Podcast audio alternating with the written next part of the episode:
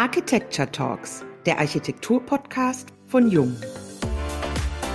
Mir hat immer das Musizieren geholfen, um auch das Emotionale in der Architektur intensiv mitzubewegen. Den Zeitgeist aufspüren.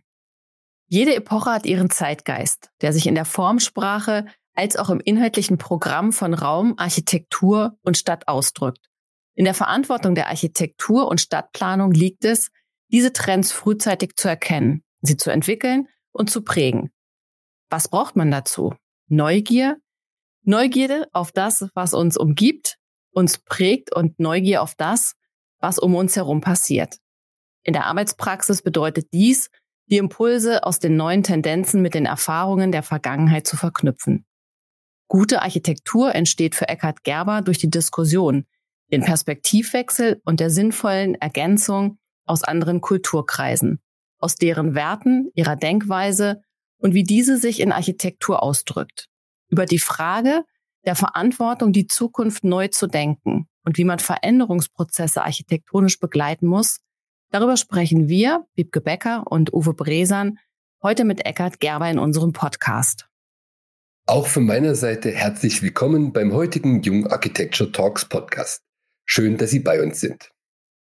1966 gründeten sie ihr erstes Büro, Werkgemeinschaft 66. Seit 43 Jahren gibt es nun das Büro Gerber Architekten. Über fünf Jahrzehnte Praxiserfahrung, in denen sich die Anforderungen an die Architektur und die Gesellschaft grundlegend verändert haben. Oder doch nicht?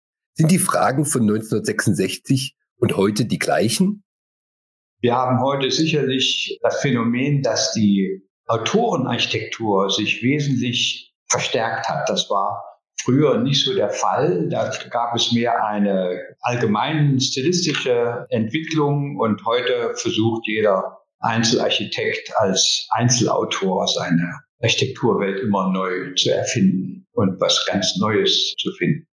Das sind eigentlich so die wesentlichen Sachen. Vieles ist gleich geblieben, vieles hat sich verändert auch Ansichten über das Bauen, was energetische Belange anbetrifft. Das war in den 60er, 70er Jahren überhaupt kein Thema, weil es da genügend Energie gab oder man hat sich auch keine Gedanken über CO2 in der Luft gemacht. Also je technischer das jeweilige Gebäude war, umso besser war es. Das hat sich heute gänzlich verändert. Nicht? Und das ist aber im Grunde genommen auch nur eine Veränderung gegenüber dem damaligen Denken. Denn eigentlich mit Energieressourcen sehr sparend umzugehen, das war in früheren Jahrhunderten sowieso notwendig, weil es so viel Energie gar nicht gab und man musste seine Häuser mit möglichst geringem Energieaufwand bauen. Das war selbstverständlich. Sie sind heute mit über 80 Jahren ja immer noch aktiv. Welches Projekt waren für Sie persönlich denn Meilensteine? Was hat Sie da über all die Jahre am meisten bewegt oder auch geprägt, Herr Gerber? Am Beginn war es sicherlich die Stadthalle in Hagen, die auch sehr typisch war für unsere Arbeit damals schon, aber auch bis in die heutige Gegenwart, weil es eine sehr intensive Auseinandersetzung war zwischen Architektur und Standort. Es ist ein alter Steinbruch gewesen, ein ganz großes Felsoval, was stehen geblieben ist, also durch das Herausholen der Steine. Und es sollte ursprünglich diese Stadthalle in den Steinbruch hineingebaut werden. Und dann haben wir die aber ganz woanders vorne hingestellt. Und dadurch haben wir eben eine ganz andere Möglichkeit uns erschlossen. Also ich denke mal, das Projekt war sehr wichtig im Hinblick auf die intensive Auseinandersetzung von Gebäude und Landschaft. Dann war es als nächstes das Harnberghaus als ein Gebäude, was stadtbildprägend ist und was sich aus der Geschichte des Ortes, vor allen Dingen eben aus der Baugeschichte des Ortes entwickelt hat. Und dann vielleicht die Bibliothek in Göttingen, auch wieder eine intensive Verbindung von Gebäude und Landschaft. Aber die war dann wichtig, weil wir daraus einen Auftrag in Riyadh in Saudi-Arabien erhalten haben. Und so ist die Nationalbibliothek in Riyadh entstanden. Und das war dann unser Weg in die internationale Arbeit. Das war, glaube ich, auch ein sehr wichtiger Schritt, rückblickend und der ist im Grunde genommen über das Projekt der Bibliothek in Göttingen erfolgt. Wir haben jetzt ein bisschen die Geschichte des Büros auch verfolgt inhand dieser genannten Projekte. Sie folgen da immer dem Zeitgeist. Und in unserem Vorgespräch haben Sie gesagt, dass es wichtig ist, den Zeitgeist zu erkennen, aber ebenso wichtig ist es, diesen auch nachhaltig zu prägen. Wer sich auf einer Strömung ausruht und Veränderungen nicht mitgeht, der wird in der Versenkung verschwinden, haben Sie gesagt. Haben Sie da konkrete Beispiele für uns? Welche Kollegen haben quasi Bewegungen immer mitgemacht? Welche Kollegen sind vielleicht auch heute für Sie durch ihren Stillstand verschwunden? Ja, ich habe natürlich immer die Dinge beobachtet und verfolgt und auch Kollegen verfolgt mit ihrer Arbeit. Und vielleicht geht man einfach in die Geschichte und spricht hier über Kollegen, die nicht mehr unter den Lebenden sind. Das ist einfacher. Nicht? Zum Beispiel Günter Benisch, der immer ganz offen gebaut hat, offene Strukturen entwickelt hat. Ein ganz wichtiges Beispiel sind die Olympischen Bauten in München. Diese Einfachheit und diese absolute Offenheit, die Verknüpfung von Landschaft und schwebendem Dach. Das muss man im Gegensatz sehen zu Projekten, die gleichzeitig auch entstanden sind und auch in Wettbewerben in gegenseitiger Konkurrenz der beiden entstanden ist, und zwar mit Roland Ostertag, den heute eigentlich keiner mehr kennt. Der hat auch sehr schöne Projekte gemacht, aber das waren bogenähnliche Projekte, die nicht diese Offenheit hatten, sondern eher finale Projekte, die man alle nicht weiterentwickeln konnte. Und mir ist dann in der weiteren Beobachtung der Entwicklung der Büros dann sehr deutlich geworden, dass Ostertag mit den eigentlich finalen Projekten dann auch sehr schnell final in seiner Gesamtarbeit war, im Gegensatz zu wenig, der immer wieder neue Sachen gefunden hat und auch selbst die Architektursprache weiterentwickelt hat. Zwei Stuttgarter Protagonisten, die Sie da gegeneinander stellen. Gut, man könnte das an anderen vielleicht auch festmachen. Aber das sind so zwei Beispiele, wo mir das genau ganz deutlich geworden ist, weil mich natürlich auch interessierte, wie man das eigene Büro entwickelt, dass es möglichst über eine lange Zeit auch immer am Zeitgeist nah dran war. Denn sobald sie, wie Sie sagten, da nicht mehr sind, dann steht auch der Bestand des Büros in Frage. Und das war mir wichtig. Ne? Man soll auch nicht nach den Moden gehen, sondern aber nach dem Zeitgeist. Und das bedeutet auch, dass sie ihn aufspüren müssen, dass sie auch Blicke in die Zukunft versuchen müssen, wie sich die Dinge denn entwickeln. Und das bezieht sich ja nicht nur auf die Architektursprache, sondern auf alle Entwicklungen, was Materialien, was energetische Dinge anbetrifft und, und, und, aber auch gesellschaftliche Dinge, nicht wie heute zum Beispiel eine Stadt gedacht wird im Gegensatz zu vor 50 Jahren. Ich würde gerne nochmal anknüpfen an den Zeitgeist, den Sie ja gerade auch erwähnt haben. Sie sagen, unser größter Erfolg als Architekten ist, wenn sich die Menschen in unseren Gebäuden wohlfühlen.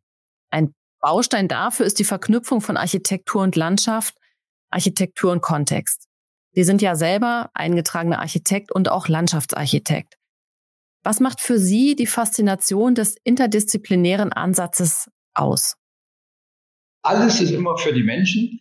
Und das Wichtigste ist, dass wir Dinge bauen, wo die Menschen sich eben drin wohlfühlen, sodass sie da gerne hingehen. So, das hat natürlich viele Aspekte, dass sich dieses Gefühl für die Benutzer dann auch einstellt. Und ein wesentlicher Faktor ist dabei sicher die Verknüpfung des Gebäudes mit der Landschaft, die Offenheit des Gebäudes und das Einbeziehen der Landschaft oder des Umfeldes in das Gebäude. Manchmal sind es ja auch Blickbeziehungen zu irgendwelchen anderen schönen, vielleicht auch historischen Gebäuden. Alles das kann sein. Das ist ein, denke ich, ein ganz wesentlicher Aspekt. Und ich bin ja auch eingetragener Landschaftsarchitekt und wir betreiben diese Verknüpfung von Gebäude und Landschaft ja schon fast seit Bestehen des Büros. Das ist auch immer eine wunderbare Sache. Natürlich hat der Wohlfühlaspekt auch noch andere Faktoren. Zum Beispiel, dass man sich gut in einem Gebäude orientieren kann und nicht plötzlich wie in einem Labyrinth nicht mehr weiß, wo man ist. Das ist auch ein ganz wichtiger Aspekt. Ein anderer wichtiger Aspekt ist natürlich, dass die Räume in sich, in ihrer Gestalt schön sind. Das bezieht sich zum Teil auf die richtigen und guten Materialien, aber auf das Anlegen der Räume, der Raumfolgen von kleinen zu großen, von hohen zu weiten Räumen, von eher dunkleren zu hellen und so weiter. Solche Kompositionen, die sich vor allen Dingen eben auch aus Kontrasten, die man mit der Architektur baut, eben ergibt. Das sind alles wichtige Aspekte, um die Menschen sich wohlfühlen zu lassen in unseren Gebäuden. Also es gibt neben dem, dass man auf den Zeitgeist reagieren muss, auch so ein paar feste Parameter in Ihrem Büro, die man also immer wieder findet und wo Sie also schon ein roter Faden durch Ihr Werk zeichnet. Vielleicht können wir über diese Parameter noch ein bisschen was erfahren. Ja, wir haben natürlich keine Vorgaben für die Mitarbeiter. Du musst das jetzt so machen oder wir bauen nur in dieser Art. Da gibt es ja Architektenkollegen, die ihre eigene Art in der Gestaltfindung haben und dann auch in diesem Rahmen immer wieder bauen, sodass ihre Architektur auch erkennbar ist. Ein typischer Vertreter ist Mario Woda, den ich sehr schätze, dessen Gebäude immer erkennbar sind, dass sie von ihm sind. Das ist das, was wir gar nicht wollen. Es gibt also andere Büros wie Herzog de Meuron oder wie Snohetta, die eben immer wieder nach neuen Sachen suchen. Und das hat was damit zu tun, ob man sich in einem bestimmten engen Rahmen von Gestaltprinzipien und Formen bewegt oder ob man eben alle Gestaltprinzipien, die uns zur Verfügung stehen oder alle Formen, die uns zur Verfügung stehen, ob man die eben auch benutzen will und immer das jeweilige sucht, was für die Lösung der Aufgabe richtig ist. Also allein die Form. Wir haben bei Grundformen, Quadrat, Dreieck, Kreis. Wir haben dann abgeleitet aus Kreis und Dreieck dann jeweils das frei geknickte und das frei gekrümmte und das sind dann fünf Formen, mit denen kann ich arbeiten. Andere Architekten sagen, für mich gilt nur das Quadrat. Meine Gebäude sind aus Quadrat. Das ist eine Einschränkung, die wir nicht machen, sondern wir sind ganz offen. Müssen Sie natürlich auch aufpassen, dass Sie nicht zu beliebiger Architektur kommen. So, und dann gibt es Gestaltprinzipien, die sich aus einem Würfel zum Beispiel entwickeln lassen. Entweder das geschlossene Volumen mit Fenstern und Türen drin oder eben sie nehmen nur ein Dach, das ist also nur die Decke von dem Würfel und das Gebäude ist ein schwebendes Dach. Die Fassaden sind dann Glas oder Sie nehmen Stützen und Balken und bauen aus einem Gerüst ihr Gebäude. Nicht? Oder Sie nehmen nur die Wände von einem Volumen und stellen die Wände frei zueinander. Und dies deklinieren Sie dann mit den fünf verschiedenen Formen. Und dann haben Sie eigentlich alle Möglichkeiten. Damit haben Sie aber noch keine Idee produziert. Eine Idee kommt eigentlich aus der Aufgabenstellung, aus der Situation und so weiter. Und dann geht es darum, die Idee, wie formuliere ich die in Gebäude? Und dann kommen eben diese Gestaltprinzipien und die Formen ins Spiel. Und das wissen die Mitarbeiter und da suchen wir und überlegen, welches denn wohl das Richtige wäre. Also ich denke mal, ein Schwimmbad bauen, machen wir eher ein schwebendes Dach und können dann rundherum in die Landschaft schauen. Und wenn wir ein Museum bauen, dann bauen wir vielleicht eher ein geschlossenes Volumen oder ein Gebäude mit lauter Wänden, damit man da die Bilder hinhängen kann. Also so simpel ist das vielleicht.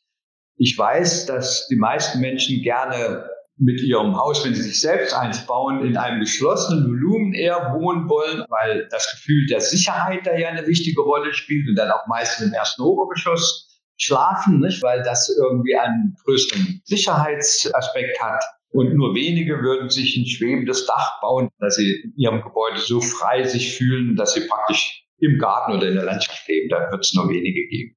Also so sind eben die Möglichkeiten, die man hat. Und wenn man das ganze Vokabular kennt und auch offen ist, es zu benutzen, dann kann man die Aufgaben, die einem gestellt werden, sicherlich auch gut lösen. Wenn man gut zuhört, was die Bauherren sagen, was sie dafür Wünsche selbst formulieren. Das muss man als Architekt immer sehr gut beachten. Von dem Zuhören der Grundprinzipien und der Offenheit, was Sie uns gerade geschildert haben, würde ich gerne noch mal zu einem ganz anderen Aspekt kommen. In einem Interview haben Sie gesagt, die offensichtlichen Lösungen muss man vermeiden. Und Sie können was Neues gar nicht finden, wenn Sie nicht einfach mal das Falsche probieren. Ein wunderbares Plädoyer zum Suchen und Finden, zum Spielräume schaffen, oder? Es ist schon so, dass man bei jeder Aufgabenstellung immer hinterfragen muss, ob allein die Aufgabenstellung schon richtig ist und ob die Parameter zu der Aufgabenstellung, ob die richtig sind und ob das, was man eigentlich normalerweise tut, ob das richtig ist. Und es ist dabei eben sinnvoll, sich immer wieder in diesen Gedanken selbst in Frage zu stellen. Das halte ich für wichtig. Ich komme nochmal zurück auf das Beispiel der Stadthalle in Hagen, weil sie ja in unserer Umgebung ist. Und da war damals die Vorgabe, diese Stadthalle in diesen Steinbruch reinzubauen. Ich habe mir das genau angeguckt und habe gesagt, das ist eigentlich die falsche Lösung. Die Stadthalle muss vorne auf die Ecke, und zwar damit man von der Stadthalle die Stadt sehen kann und aus der Stadt die Stadthalle. Denn dafür wird sie ja gebaut. Das hat zum anderen dann noch den Effekt, dass das schöne Steinoval, das gebildet wird von diesem Felsoval, dass das frei bleibt und dass man das zu einem außergewöhnlichen Landschaftsbereich entwickeln konnte, nämlich zu einem Felsengarten. Und durch diese Fragestellung, ob nicht der Standort vielleicht gar nicht richtig ist, der vorgegeben war, kommen Sie zu einer ganz anderen Lösung. Aber vielleicht noch ein zweites Beispiel, das ist die Bibliothek in Riyadh, die Nationalbibliothek. Eine bestehende Bibliothek, die sollte ja nur eine Erweiterung erfahren, also einen Anbau. Und das wäre auch das Normale, was man gemacht hätte.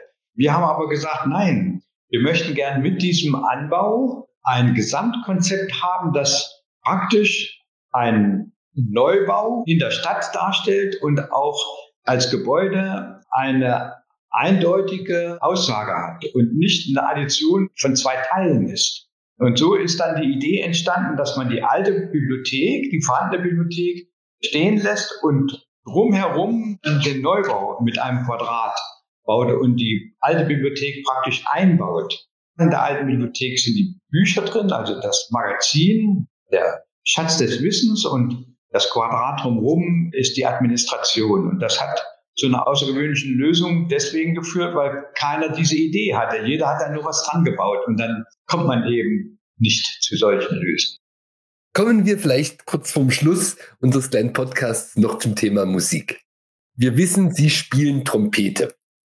Hat die Leidenschaft für Musik Ihren Weg in die Architektur geprägt? Und gibt es für Sie zwischen den beiden Künsten der Architektur und der Musik Parallelen oder Analogien?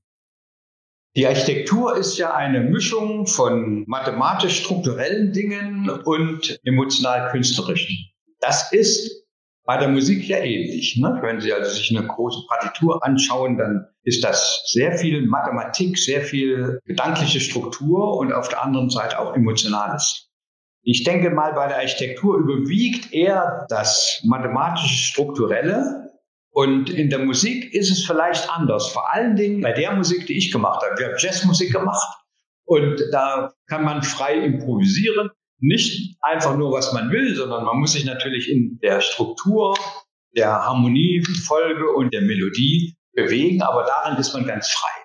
Und mir hat immer das Musizieren und das immer im Kopf bewegen von Melodien und Harmonien eigentlich immer geholfen, um auch das Emotionale in der Architektur intensiv mitzubewegen. Das ist ja zum Abschluss ein ganz, ganz schönes Wort. Ich habe eine Frage noch.